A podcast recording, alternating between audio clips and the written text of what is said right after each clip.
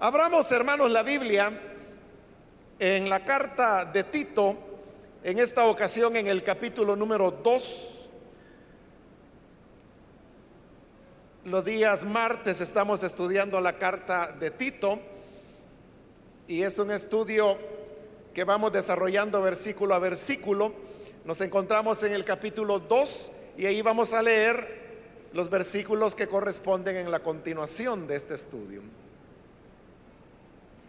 La palabra de Dios en Tito capítulo 2, versículo 11 en adelante, porque la gracia de Dios se ha manifestado para salvación a todos los hombres, enseñándonos que renunciando a la impiedad, y a los deseos mundanos, vivamos en este siglo sobria, justa y piadosamente, aguardando la esperanza bienaventurada y la manifestación gloriosa de nuestro gran Dios y Salvador Jesucristo, quien se dio a sí mismo por nosotros, para redimirnos de toda iniquidad y purificar para sí un pueblo propio,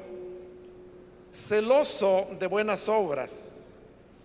Esto habla y exhorta y reprende con toda autoridad. Nadie te menosprecie. Hasta ahí dejamos la lectura. Pueden tomar sus asientos, por favor.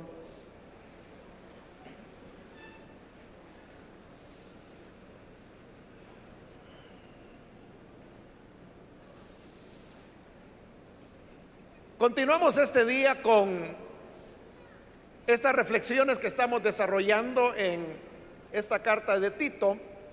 Y recordarán que en la última oportunidad estuvimos cubriendo la parte que se conocen como los códigos domésticos, en donde veíamos que se daban instrucciones de cómo vivir dentro de la familia con la aclaración de que lo que en esa época se llamaba familia, decíamos que no es el concepto que nosotros tenemos ahora de la familia nuclear, sino que en el mundo grecorromano también incluía a los siervos.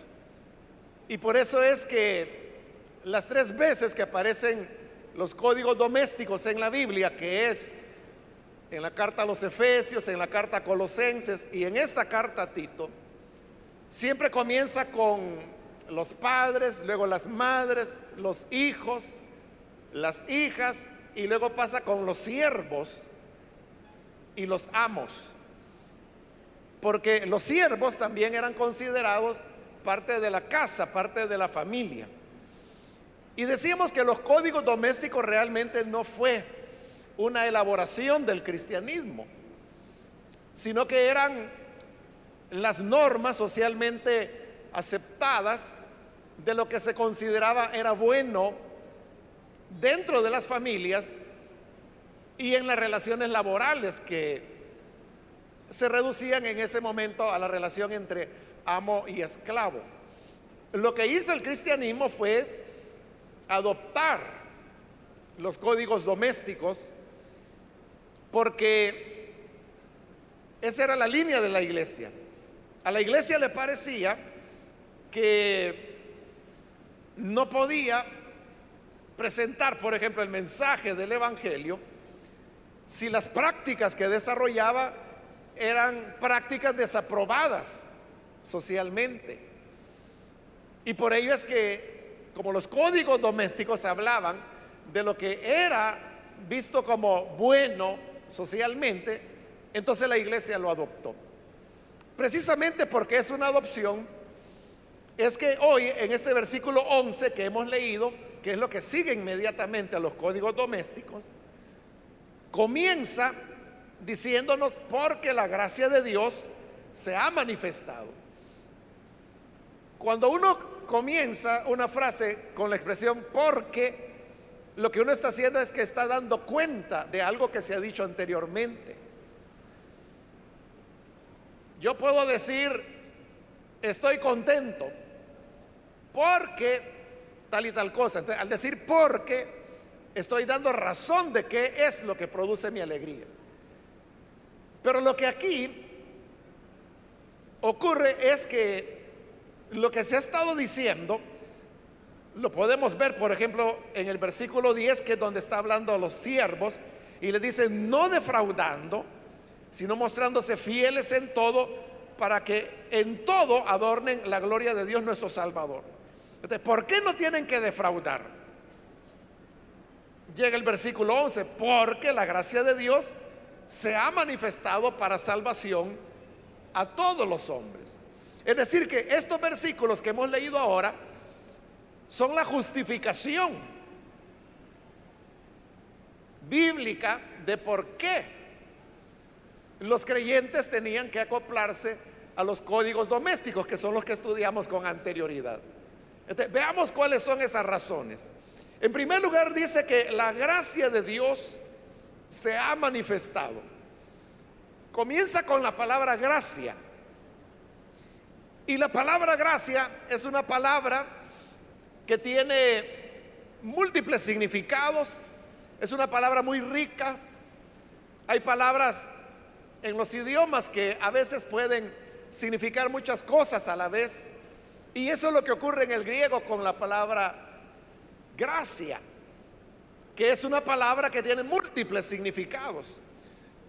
Pero si uno quisiera reducir, hermanos, o resumir más bien estos significados, gracia tendría que ver con lo que es hermoso, con lo que es bueno, pero también lleva la idea de que es algo que no se paga o que no se alcanza por méritos. De ahí es que algunos han dicho que gracia lo que significa es recibir algo inmerecido. Y eso es verdad. Pero no es todo lo que la palabra gracia significa.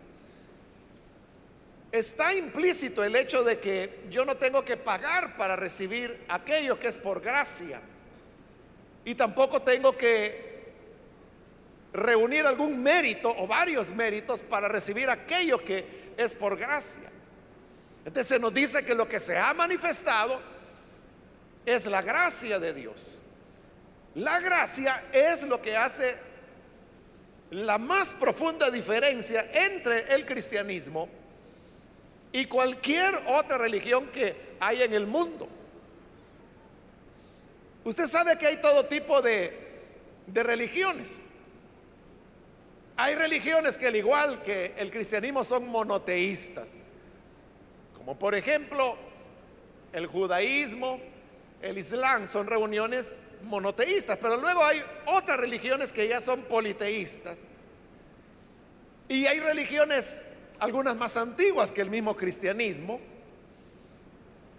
y hay religiones que son muy, muy profusas en el planeta. Por ejemplo, el budismo, hay millones de personas que practican el budismo. Para nosotros acá, en nuestros países latinoamericanos, las expresiones de budismo son, son mínimas. En el caso de El Salvador, son cientos de personas que practican el budismo.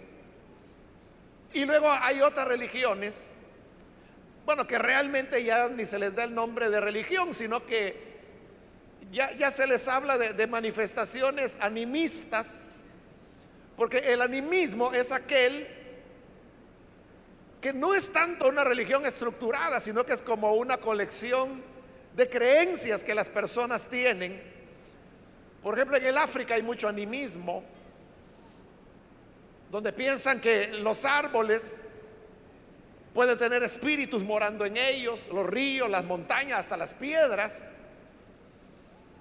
Y ese animismo de alguna manera existe en el Caribe, existe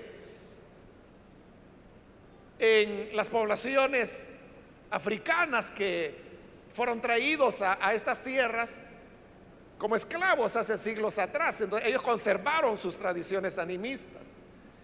Pero todas estas religiones de las que estoy hablando, todas, todas, tienen un elemento. Y el elemento es que lo que es de Dios se debe alcanzar a través de los méritos. Se debe alcanzar a través de pagar, no necesariamente con dinero, pero de alguna manera pagar lo que esperamos recibir de parte de Dios. El judaísmo es una religión totalmente de obras.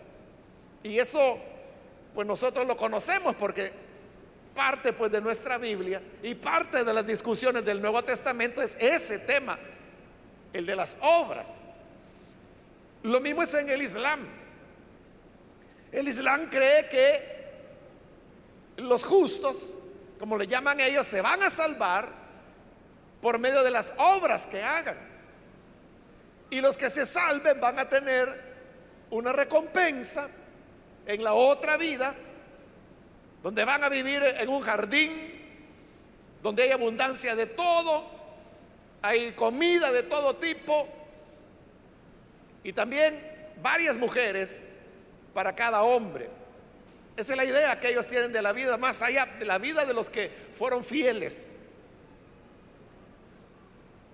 Usted puede ver que es una idea concebida para el hombre. Porque entonces, ¿cuál va a ser el paraíso para la mujer? Para la mujer musulmana. Prácticamente es algo, una reproducción de lo que viven ya en la tierra. Pero por eso es que el tema del martirio, en el caso del Islam, por ejemplo, se ve como la manera más segura de poder alcanzar ese paraíso. Y esa es la razón por la cual los musulmanes extremistas, porque no todos son extremistas, pero los que llegan al extremismo y que se suicidan y hacen actos así de, ataques donde ellos saben que van a morir, lo hacen con mucha gana porque ellos creen que ese es el conducto más fácil de poder llegar a ese paraíso. Entonces, vea, el concepto es de que yo me lo tengo que ganar. Yo tengo que pagar por llegar ahí. E igual si uno piensa en el budismo, si uno piensa en cualquier religión, o sea, en todas, el hombre tiene que hacer algo para ganarse el favor divino. En las expresiones animistas todavía ellos ofrecen sacrificios. Por eso es que eh, en religiones animistas que matan gallinas, que la sangre la ofrecen, o a veces matan cabras, cosas así. Pero note, la cuestión es que se está pagando, se está ofreciendo un sacrificio para poderse ganar el favor de los espíritus, que en el caso del animismo no son dioses, sino que son espíritus. Entonces el cristianismo, le decía, es la única expresión que cree que no es necesario pagar, no es necesario reunir méritos para la salvación o para recibir el favor de Dios, sino que como lo dice aquí, es la gracia de Dios la que se manifestó. Por eso es que hubo un gran teólogo cristiano, él ya falleció, no es muy conocido, porque realmente los teólogos puros, puros, muy poca gente los conoce. Él se llamó Benjamin Warfield y él escribió varios libros y en un libro donde él precisamente, así se llama, el plan de salvación se llama. Un libro muy pequeño, pero es fantástico el libro. Él comienza y yo ese libro lo leí hace décadas, pero nunca lo voy a olvidar, cómo él comienza su libro. Y él comienza diciendo, solamente existen dos religiones, dice. Las que creen que Dios salva al hombre y la que cree que el hombre debe salvarse a sí mismo. Y esa es una gran verdad.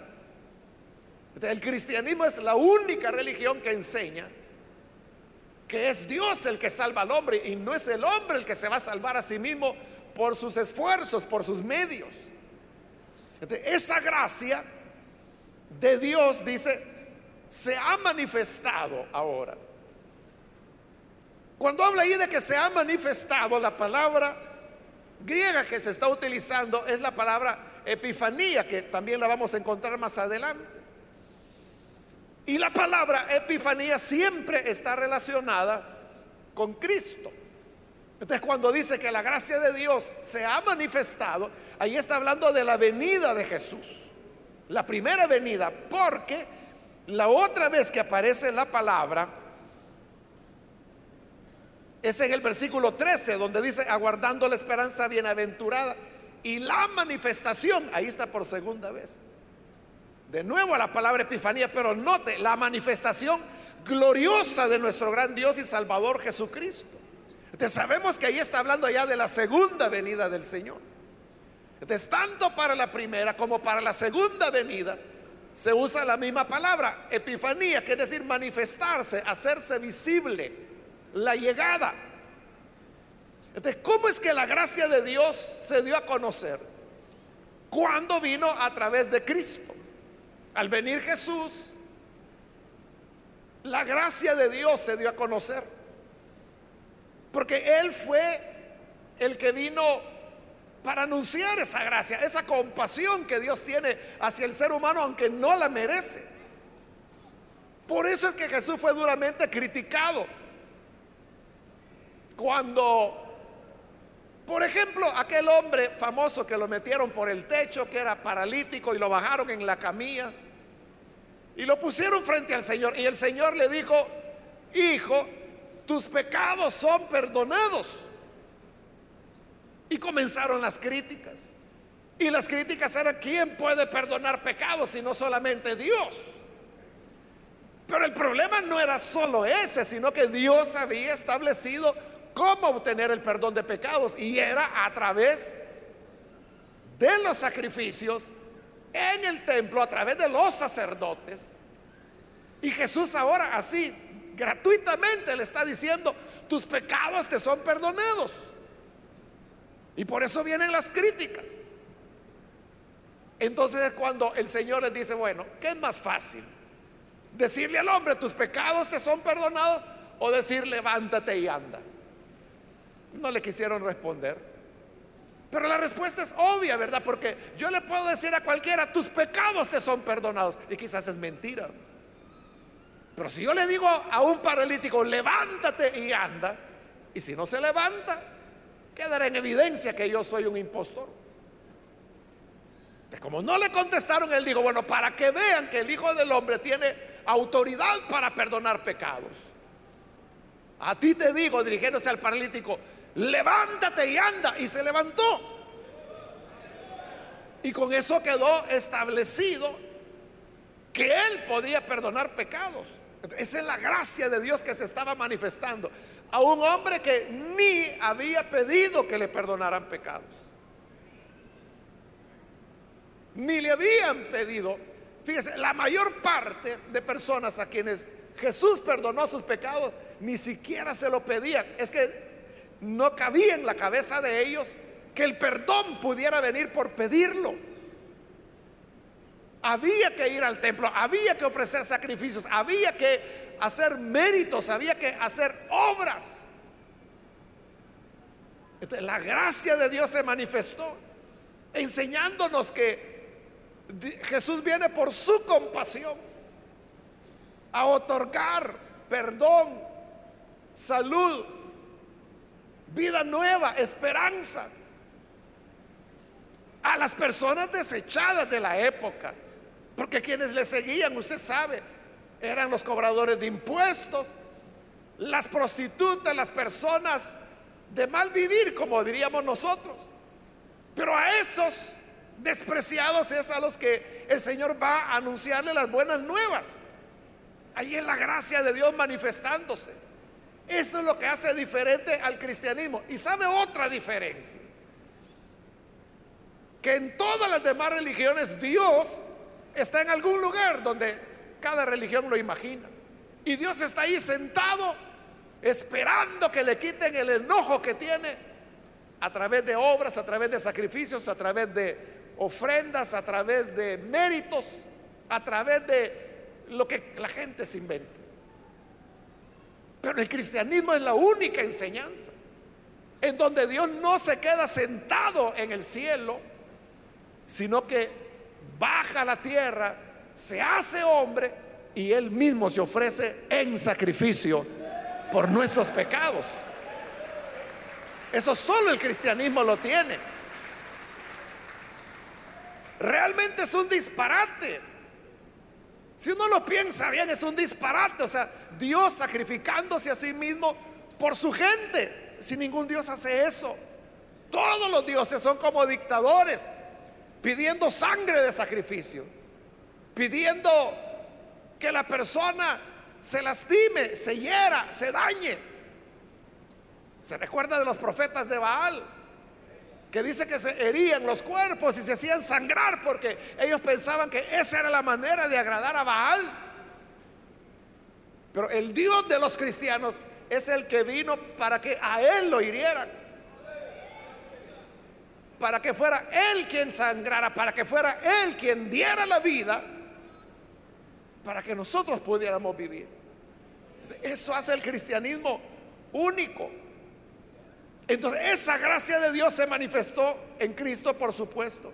Y dice que para salvación a todos los hombres. Cuando habla ahí de a todos los hombres, se está refiriendo a lo que anteriormente se ha mencionado en los códigos domésticos. ¿Y qué es lo que se ha mencionado? Ancianos, ancianas, señoritas, jóvenes, siervos. Entonces, no importa si se trata de un hombre, de una mujer, de un joven, de un adulto mayor, puede ser un niño, puede ser un esclavo, puede ser un amo, puede ser un rico, puede ser un pobre, puede ser un ignorante, puede ser un sabio, pero para todos la gracia de Dios se ha manifestado. No hay otro mensaje. La salvación, dice, es para todos los hombres. Y dice el versículo 12, enseñándonos que renunciando a la impiedad y a los deseos mundanos, vivamos en este siglo sobria, justa y piadosamente.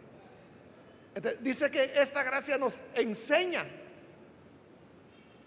La gracia de Dios no solamente e-, es la salvación, gratuita por la fe que se nos otorga en Cristo, sino que también dice que nos enseña, es la gracia una maestra.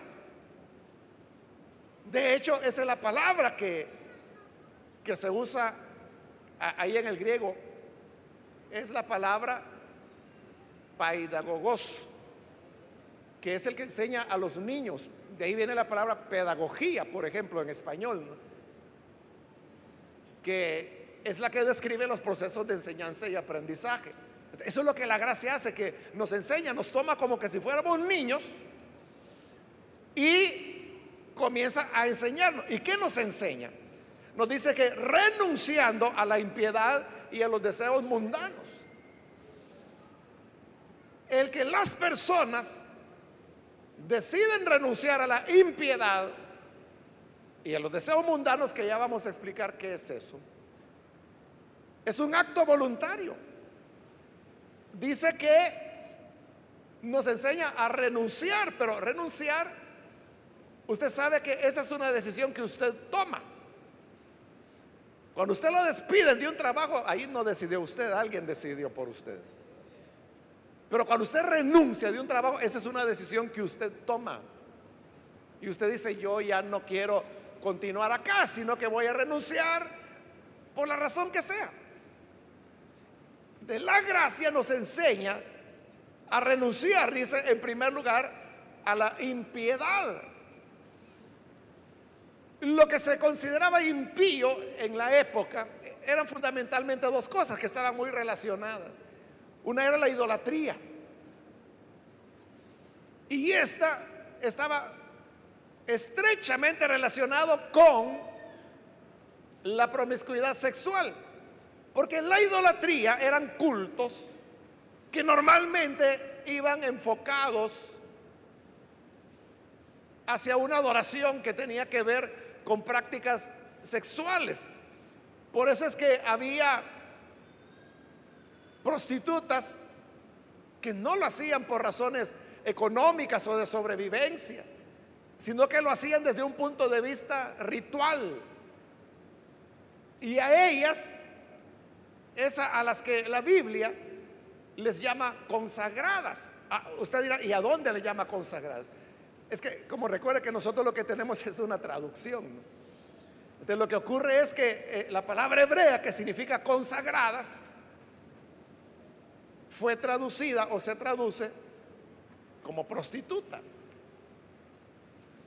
¿Por qué razón? Porque para nosotros consagrada es todo lo contrario, ¿verdad? Para nosotros consagrada es una mujer apartada del mal, entregada a Dios. Precisamente por eso es que le llamaban a las prostitutas religiosas consagradas, porque eran mujeres que se prostituían, pero lo hacían para dedicar esa prostitución a determinado Dios. estaban consagradas a ese Dios, por eso se le llamaba consagradas. Por ejemplo, hay en Génesis el relato de Judá, que se acuesta con, él cree que es una prostituta y realmente no se da cuenta que era su nuera. Y en ese momento él no, no tenía cómo pagarle y acuerda con la mujer que le va a dar un cabrito, pero él no tiene el cabrito ahí. Entonces dice que se lo va a enviar después. Después Judá envía a uno de sus siervos para que lleve el cabrito. Y entonces no le encuentra. Y comienza a preguntar. Entonces nuestra Biblia dice que él comenzó a preguntar a dónde está la prostituta. Pero el hebreo lo que dice es, ¿a dónde está la consagrada? Y todo el mundo le dice, aquí no hay ninguna consagrada. Y realmente no la había, porque la nuera de Judá no era prostituta, ella se disfrazó de prostituta sagrada, religiosa, para poder concebir porque Judá había incumplido su promesa de darle a su hijo menor por esposo. Entonces ahí tiene usted ese y muchos otros pasajes en donde se utiliza la palabra consagrada. Ahora, esto se lo estoy explicando porque ahí dice que hay que renunciar a la impiedad. Entonces, para ellos la impiedad era la idolatría y esa prostitución cúltica. Ahora, uno podría decir hoy en día, bueno, pero nosotros no tenemos imágenes, nosotros no tenemos otros dioses. Pero ahí es donde debemos entender que un ídolo no solamente es una imagen, o una figura o una pintura. Un ídolo es todo aquello que toma el lugar de Dios. Entonces la gracia de Dios nos viene a enseñar que debemos renunciar a todo lo que en nuestra vida tome el lugar de Dios. Y el lugar de Dios lo puede tomar, hermano, muchas cosas. Muchas cosas. Pero la gracia de Dios nos enseña que debemos renunciar a ello. Entonces, renuncia, como le dije, es algo voluntario. Esto significa que uno no le puede imponer a las personas, haga esto, haga lo otro, obedezca aquí.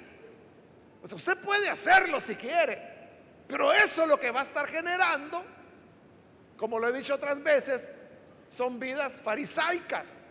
Lo que usted va a generar son fariseos porque usted se los está ordenando. Pero la gracia de Dios nos enseña que debemos renunciar y eso ya es algo voluntario.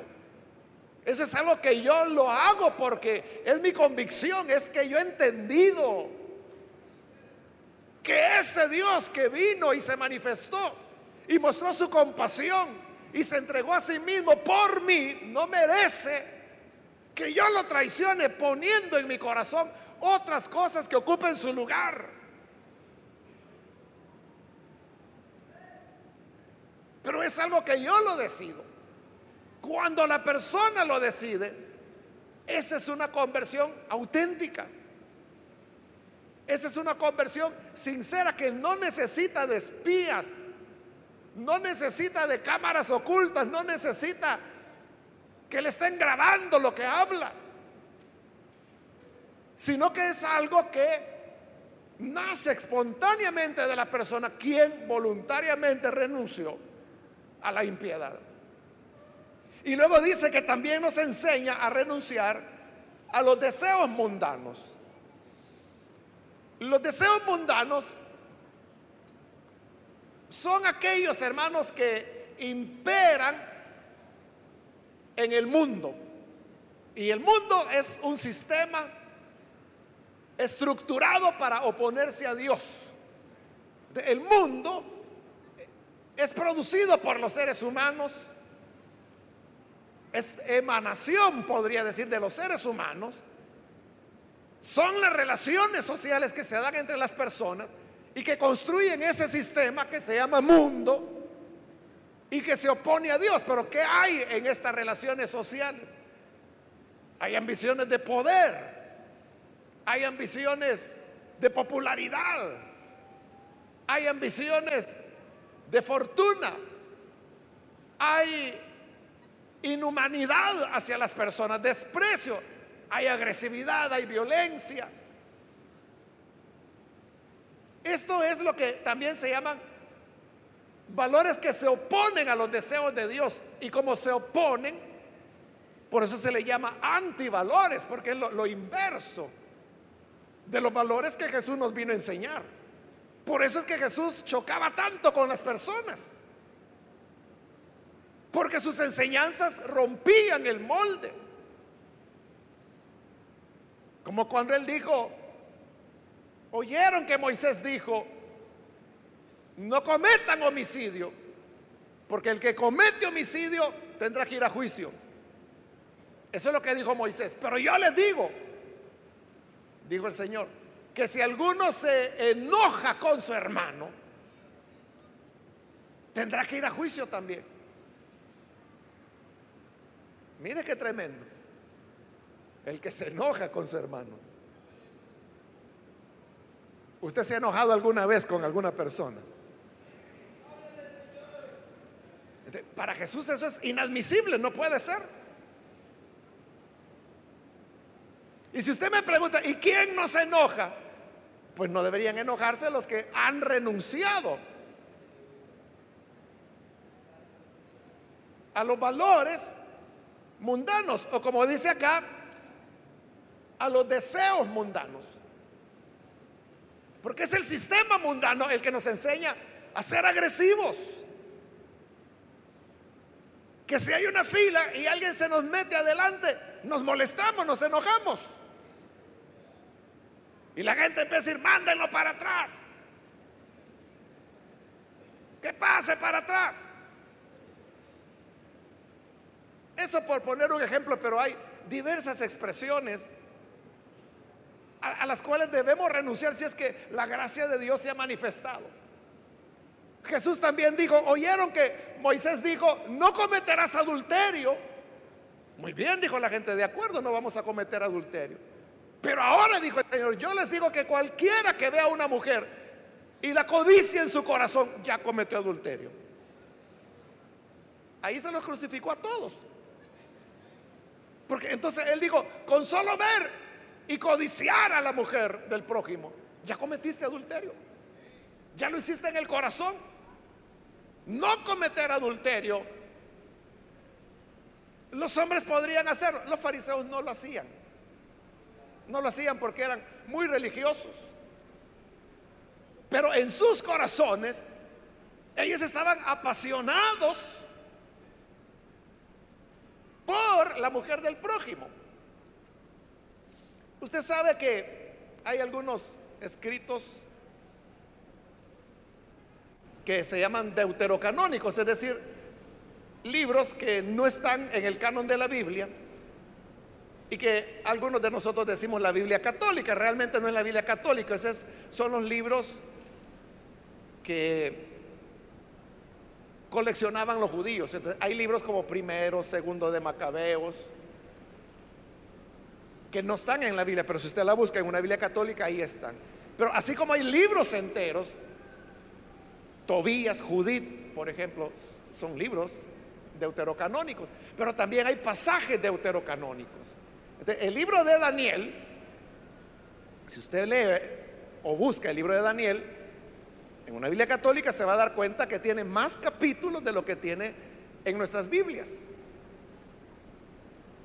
En nuestra Biblia tiene 12 y el 12 es corto. En, las católicas tienen, no recuerdo, pero por lo menos eran 13, 14 capítulos. Entonces tienen varias enseñanzas o más bien historias adicionales. Obviamente eso nosotros no lo reconocemos como inspirado, pero quiero decirle que en esas adiciones del libro de Daniel hay una historia que se llama la historia de Susana que sirve para ilustrar esto que Jesús dijo acerca del adulterio. Resulta que Susana era una mujer casada, hermosa, y habían dos maestros de la ley que se habían enamorado de ella, pero no hallaban cómo hacer para poder tenerla, porque ella era casada, y no solo era casada, sino que Susana era una mujer muy entregada a Dios. estos hombres llegaban a la casa de Susana, saludaban a su esposo, y como ellos eran muy religiosos, porque eran maestros de la ley, nadie sospechaba nada, pero en sus corazones ellos estaban muriendo de pasión por Susana, los dos. Pero él uno de ellos no sabía que el otro sentía lo mismo. O sea, los dos ellos no sabían lo que el otro sentía. Entonces lo que hacían era que cuando terminaban la visita se iban, pero se quedaban escondidos en el jardín para poder quedarse viendo a Susana y continuar codiciándola. Hasta que llegó una ocasión en que los dos el mismo día se escondieron en el mismo jardín. Y cuando los dos estaban ahí escondidos viendo a Susana, se vieron el uno al otro. Y le digo, hey, doctor, porque eran doctores de la ley. ¿Y usted qué hace aquí? Ah, pues, mm. no, ¿y usted, usted qué anda haciendo acá? Y tuvieron que decirse la verdad. Y tuvieron que decir, es, que mire, a mí me gusta Susana. Ah, de veras, a mí también. Entonces los dos se confesaron la pasión que tenían por aquella mujer casada. Entonces se pusieron de acuerdo y dijeron, bueno, ya que somos dos y que ambos eran doctores de la ley, hoy podemos atrapar a Susana. Entonces la agarraron un día sola y la amenazaron y le dijeron, mira Susana, vas a tener que acostarte con los dos.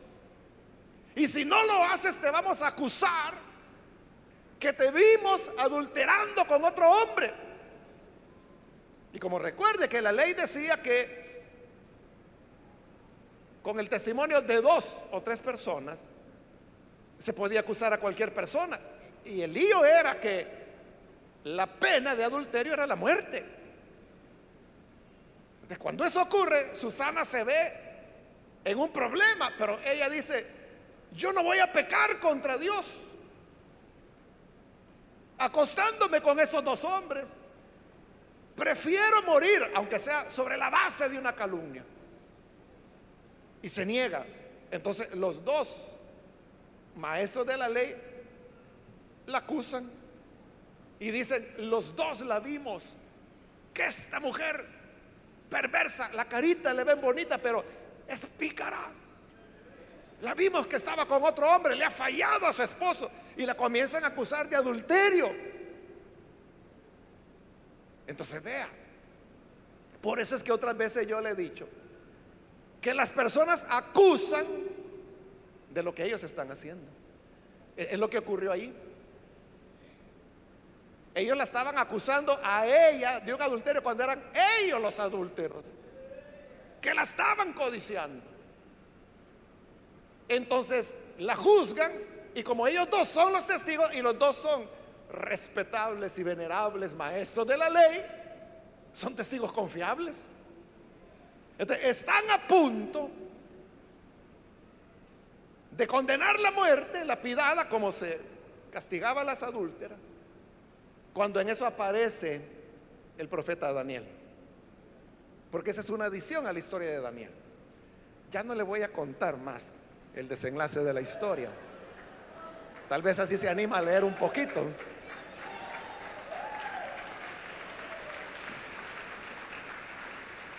¿Qué pasó al final con, con, Susana y qué fue lo que hizo Daniel para poderle ayudar y sacar a luz la verdad? Ahí lo lee en su casa. Pero lo que yo estoy ilustrando es esa enseñanza de Jesús. O sea, por eso es que él dijo, Moisés dijo, el que cometa adulterio será reo de juicio y pena de muerte. Pero yo les digo que cualquiera que ve a su mujer, a una mujer, perdón, y la codicia en su corazón, ya adulteró con ella. terrible. esto es a lo que la gracia de Dios ahora nos pide que, que renunciemos a los deseos mundanos.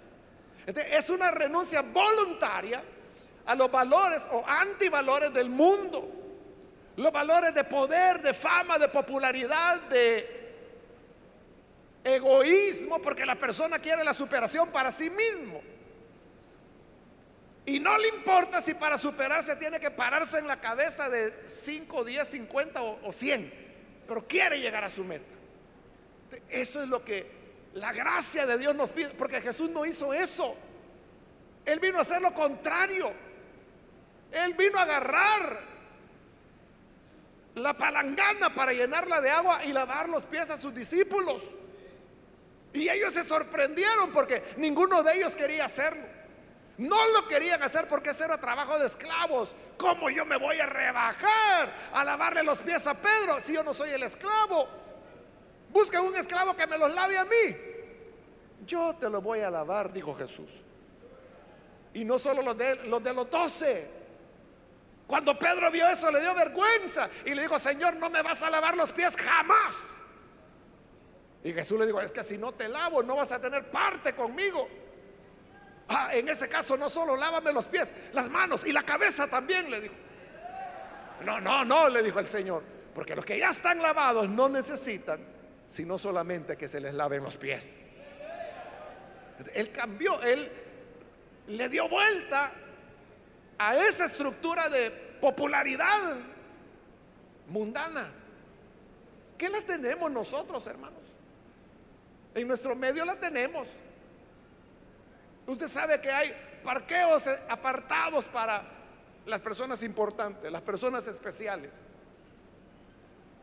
Pero si alguien viene por allá en una silla de ruedas o en muleta, hay que ver cómo hace. Esa renuncia es algo voluntario. Y eso es lo que la gracia de Dios nos enseña. Y luego dice, para que vivamos en este siglo sobria, justa y piadosamente. Está reafirmando, porque eso ya lo dijo con respecto a los ancianos, a las ancianas, con respecto a los jóvenes, el tema de la sobriedad, que vivamos sobriamente. Y nos preguntábamos, ¿qué es eso de vivir sobriamente? Y decíamos que era tener una vida equilibrada. Sobrio es lo contrario de estar embriagado, Del que está embriagado, ese puede hacer cosas que no hace cuando está sobrio, puede manejar de una manera peligrosa, no porque no sepa manejar, sino que porque está ebrio. Entonces, estar sobrio es cuando la persona es ecuánime. Entonces, la gracia de Dios nos enseña que debemos ser personas equilibradas y que no actuamos por impulsos sino que actuamos sobre la base de reflexión. De cuando la gente dice, es que ni sentí, cuando me vine a dar cuenta, ya le había pegado, ya le había dicho lo que le dije. Eso no es ser sobrio, eso es actuar. Reacción frente a determinadas cosas.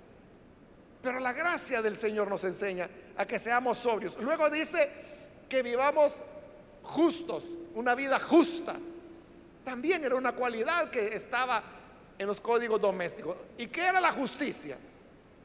Decíamos que es lo que se da entre las relaciones entre personas. Que las relaciones pueden ser justas o injustas. Es lo que se le pide al creyente es que sea justo. Justo, por ejemplo, al discernir eh, entre dos personas.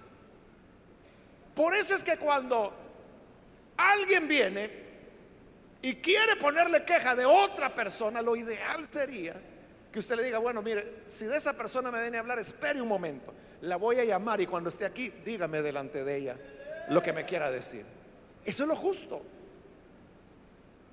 Eso es lo justo. Porque ahí es donde se va a hallar la verdad, pero si la otra persona no está, le va a poner, hermano, eh, eh, es, es, por ejemplo, ese es un error cuando alguien quiere aconsejar parejas y viene el hombre y el hombre le dice, es que mire, yo mi mujer ya no la aguanto, ella es aquí, es allá, y dice todo de la mujer. Y cuando usted lo oye a él, usted dice, pobrecito el hermano. No, esa mujer no sirve, hay que buscarle otra.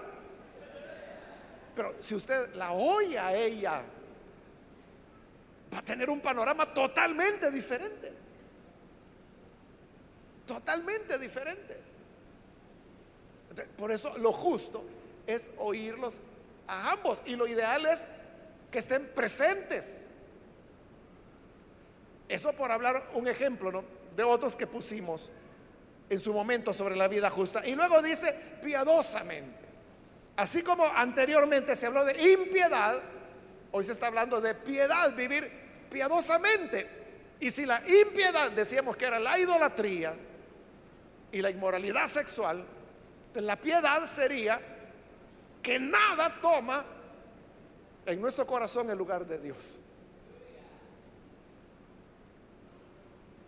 Uno puede decir, e, el dinero puede ser un ídolo, sí. Y entonces uno cree que el idólatra del dinero es aquel que tiene mucho dinero.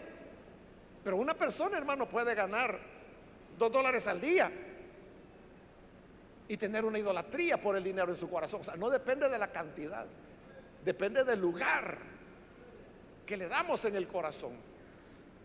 La vida piadosa es cuando no permitimos que nada tome el lugar de Dios.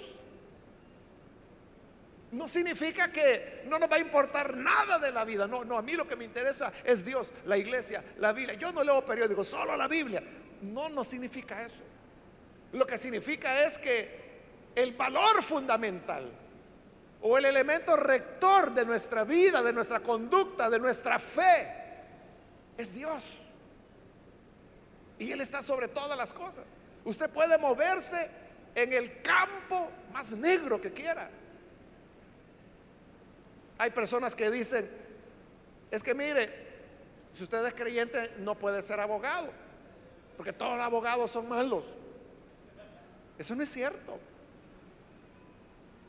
Porque si un creyente ah, lleva una vida piadosa, puede ser abogado, puede, hermano, desempeñarse en cualquier área de la vida y continúa conservando sus principios sus valores, porque no permite que en su corazón entre ningún otro ídolo. Y es el trono del Señor exclusivo.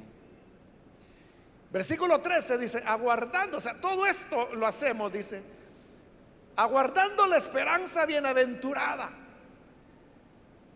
la esperanza feliz, la esperanza dichosa. ¿Y cuál es esa esperanza feliz y dichosa? Ahí lo dice, y la manifestación gloriosa de nuestro gran Dios y Salvador Jesucristo. Ahí tenemos de nuevo, como le dije la palabra epifanía, que es lo que se traduce en manifestación o llegada o presencia, hacerse visible. Como Jesús vino la primera vez, vendrá por segunda vez. Y dice que esa es nuestra esperanza feliz. Esa es nuestra esperanza dichosa, que igual solamente el cristianismo la tiene. Solamente Jesús es el que prometió a sus discípulos y a sus seguidores, a sus seguidoras, volver. Y por eso es que la Biblia en Apocalipsis termina diciendo, sí, ven Señor Jesús. Porque es la idea que Él viene de nuevo y ese regreso es nuestra esperanza feliz, nuestra esperanza dichosa. Manifestación gloriosa de nuestro gran Dios y Salvador Jesucristo. Este es uno de los pasajes más explícitos del Nuevo Testamento, donde se nos declara la divinidad del Señor Jesús. Porque así lo está llamando ahí, dice, nuestro gran Dios y Salvador Jesucristo.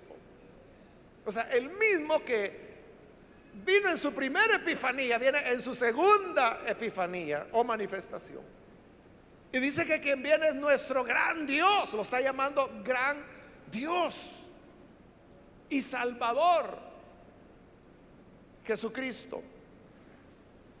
Es una declaración abierta, sin dudas, que establece que Jesús es Dios.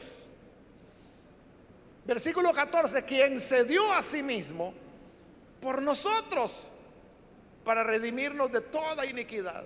Eso es lo que decíamos anteriormente, que en ninguna religión, ningún Dios de esas religiones ha venido para entregarse Él. En cambio de Jesús sí se nos dice, se dio a sí mismo, o sea, Él no vino a dar una vaca, Él no vino a dar un cordero, no vino a dar una gallina para ser sacrificada, vino para darse a sí mismo, se dio Él. La ofrenda que Él entregó es la ofrenda de Él mismo para redimirnos de toda iniquidad. Se entregó a nosotros no porque fuésemos santos y dignos, sino que al contrario, porque éramos inicuos, dice. Porque lo hizo, dice, para redimirnos de toda iniquidad. Estábamos en iniquidad. Más para redimirnos, Él se entregó por nosotros. Ese es lo que Jesús hizo. Esos son los valores del Evangelio. Que es la entrega por aquellos que no lo merecen. Porque son inicuos. ¿Qué es lo que hace, hermanos? Que haya ministerios de hermanos, por ejemplo, que van a las zonas rojas de la ciudad, donde hay mujeres y hombres prostituyéndose. Y estos van a evangelizar a estas personas. Entonces uno preguntaría, bueno, ¿y no hay otra clase de gente a la cual evangelizar? ¿Por qué tienen que ir a esos lugares? O, el ministerio de penales, hermanos. Que ahí están los hermanos todos los días. En todos los penales del país visitando, enseñando, apoyándoles de diversas maneras. Nosotros no formamos iglesias dentro de los penales, lo que hacemos es apoyar a las iglesias que ya están allí. ¿Para qué vamos a ir a abrir más si hay varias iglesias adentro? Pero uno, usted sabe, los penales son considerados como el basurero de la sociedad. O sea, ahí está lo peor donde la gente ni quiere llegar. Hace como un año fue los nuestro hermano pastor, coordinador del Ministerio de Penales, llegó a entregarme una información. Bueno, todos los años él me da la información de todo lo que se ha hecho en el año de trabajo, pero también en esa ocasión era como ciertos datos que ellos habían levantado. Y él me hablaba de las tres etapas que vive la persona que cae presa. Y él me decía, el primer año es un año en que la persona tiene la, profunda expectativa que ya va a salir de ahí. Luego viene el segundo año. El segundo año es un año de depresión cuando la gente se da cuenta que ya no va a salir o que no va a salir pronto, va a salir quién sabe cuándo. Y esa depresión, él me dice, la vemos dentro de las actividades que hacemos, actividades cristianas dentro de los penales de que primero tenían mucho entusiasmo, llegaban porque estaban en eso. No, si Dios me va a ayudar, Diosito, es bueno, me va a sacar de acá. Yo cometí un error, pero porque ahí todos son errores, ¿verdad? Y ya, ya me va a sacar. Pero después viene esa depresión Y es cuando ya dejan de, ya no son tan fervorosos. Y luego en el tercer año ya viene una etapa que es como de acomodo, la persona se acomodó a la vida dentro del penal. La nueva vida, estar ahí en una celda con 60 hombres más.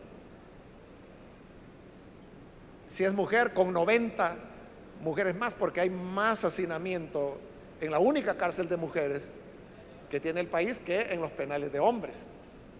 De las mujeres están peor. Pero aquí viene la parte más triste. Y me decía el hermano, ahí es, en ese tercer año, él me dio el porcentaje exacto, no lo recuerdo, pero arriba del 80% son los que se quedan solos. O sea, ya ni la familia llega. Si la esposa, la mamá llegaba a verlo, para el tercer año ya no llega. Entonces se convierten en lo que las personas que están dentro de los penales le llaman ruso.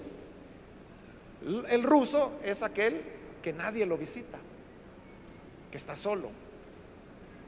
Y no es que él vino, hermano, de, Rusia, ¿verdad? Y que cayó del cielo y no tiene mamá, no tiene papá, no tiene hijos, los tiene. Lo que pasa es que ya los perdió. Porque la esposa o señora de él dice, yo no lo voy a estar esperando 20 años a que salga forma otro hogar y ya no lo visita. Los hijos les da vergüenza o son menores, no les permiten entrar. La mamá quizás está ya muy enferma, ya no llega, el papá mucho menos. Se quedan solos, esos son los rusos. Esa es la gente con la que más trabajamos dentro de los penales, con los rusos. Pero eso, hermanos, de ir a, los, a esta gente que, nadie las quiere, ni su familia. Eso es lo que la gente podría preguntarse, ¿por qué? Mire, ¿y no sería mejor ir a los hospitales o no sería mejor ir a las escuelas donde están los jóvenes antes de que vayan a cometer delitos? ¿Por qué ir a los que ya están refundidos y que van a estar ahí buen pedazo de su vida? Porque eso es lo que hizo Jesús. Buscó a los que estaban en iniquidad.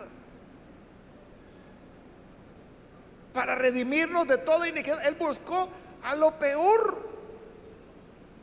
A lo peor. Entonces nosotros, siguiendo el modelo de Jesús, eso es lo que nos corresponde. Claro, esto rompe el modelo del mundo, no, porque el modelo del mundo, la gente a las cárceles no quiere poner el pie, pero ni por curiosidad. No, mejor hay que me cuenten. Por eso estos hermanos de, el Ministerio de Penales son admirables. Porque tienen décadas algunos de ellos trabajando. Han visto entrar y salir gente. Por eso es que conocen también las eh, tres etapas de las cuales el hermano encargado pues de todos nuestros ministerios en el país me comentaba cómo era para eso vino, para redimirnos de toda iniquidad y purificar para sí un pueblo propio, celoso de buenas obras. lo que Jesús buscaba era un pueblo que le fuera propio, que ya no fuera un pueblo que lo desconocía a él. Recuerda el Evangelio de Juan, dice que él a lo suyo vino y lo suyo no lo recibió. O sea, vino a Israel e Israel no lo recibió él busca un pueblo propio. Pero este pueblo propio, dice, debe ser celoso de buenas obras. Celoso significa aquello que nos apasiona. debe apasionarnos a hacer buenas obras. ¿Y qué son las buenas obras? Es la compasión que Jesús mostró. Celosos de ello. Y ya no tengo tiempo, pero termino con el 15 donde dice esto, habla y exhorta y reprende con toda autoridad. Es decir, estas enseñanzas no hay que cansarse, sino que dice, háblalas, exhorta, reprende, es decir, todo el tiempo hay que estar repitiendo y repitiendo y bombardeando para que podamos entender que este es el sentido de la gracia de Dios. Y termina, nadie te menosprecia. Porque este es el Evangelio y la gracia de Dios que se ha manifestado. Quiera Dios que nosotros seamos receptores de esa gracia, pero que además vivamos y nos movamos dentro de esa gracia. Vamos a cerrar nuestros ojos, vamos a inclinar nuestro rostro. A usted que nos ve por televisión le invito para que pueda tomar esta decisión el día de hoy. Reciba al Señor ahí en el lugar donde se encuentra y la gracia de Dios vendrá para darle el perdón. Señor, gracias te damos por tu palabra que hemos escuchado el día de hoy y porque ella nos enseña lo que es tu gracia. La gracia que se manifestó cuando tu Hijo vino para redimirnos de toda iniquidad. Salvación que es para todas las personas de todos los tipos. Ayúdanos entonces para que podamos vivir